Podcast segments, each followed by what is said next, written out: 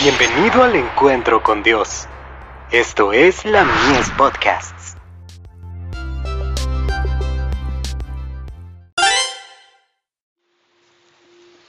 Recibiréis poder. Sabia vivificante. Aconteció que entre tanto que Apolos estaba en Corinto, Pablo, después de recorrer las regiones superiores, vino a Efeso y hallando a ciertos discípulos les dijo, ¿recibisteis el Espíritu Santo cuando creísteis? Y ellos le dijeron, ni siquiera hemos oído si hay Espíritu Santo. Hechos capítulo 19 versos 1 y 2. Hay muchos que hoy ignoran, tanto como aquellos creyentes de Efeso, la obra del Espíritu Santo en el corazón. Sin embargo, ninguna verdad se enseña más claramente en la palabra de Dios. Los profetas y apóstoles se han explayado sobre este tema. Cristo mismo nos llama la atención al desarrollo del mundo vegetal como una ilustración de cómo obra su espíritu para sostener la vida espiritual. La savia de la vid, al ascender desde la raíz, se difunde por las ramas y contribuye al crecimiento y a la producción de flores y frutos.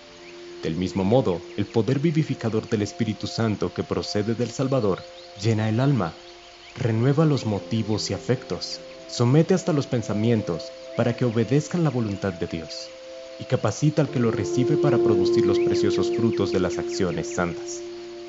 El autor de esta vida espiritual es invisible, y el método exacto mediante el cual esa vida se imparte y sostiene excede las posibilidades de explicación por parte de la filosofía humana.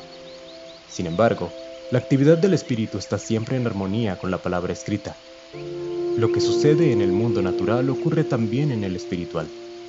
Un poder divino preserva continuamente la vida natural. Sin embargo, eso no ocurre por un milagro directo, sino gracias al empleo de las bendiciones puestas a nuestro alcance. Del mismo modo, la vida espiritual se sostiene debido al uso de los medios que la providencia ha provisto. Para que el seguidor de Jesús crezca hasta convertirse en un varón perfecto a la medida de la estatura de la plenitud de Cristo, como dice Efesios capítulo 4, verso 13, debe comer del pan de vida y beber del agua de la salvación. Debe velar, orar y trabajar, y prestar atención en todas las cosas, sujetándose a las instrucciones de Dios consignadas en su palabra. Los Hechos de los Apóstoles, páginas 233 y 234.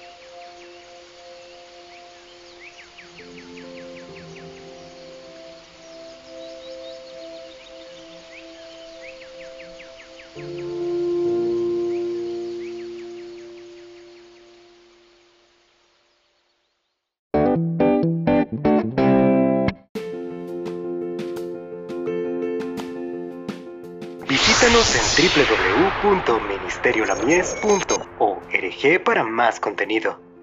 Dios te bendiga.